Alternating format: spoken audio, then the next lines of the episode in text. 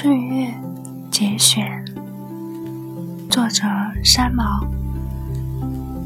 我们三十岁的时候，悲伤二十岁已经不再回来。我们五十岁的年纪，怀念三十岁的生日有多么美好。当我们九十岁的时候，想到这一生的岁月如此安然度过，可能快乐的如同一个没被抓到的贼一般，嘿嘿偷笑。相信生活和时间，时间冲淡一切苦痛，生活不一定创造更新的喜悦。小孩子只想长大，青年人恨不得赶快长胡子，中年人染头发，老年人最不感激的年纪。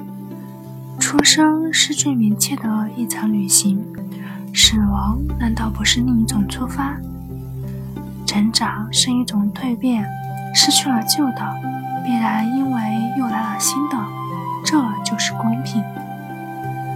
孩子和老人在心灵的领域里，比起其他阶段的人来说，自由的多了，因为他们相似。岁月极美，在于它必然的流逝。春花秋月，夏日。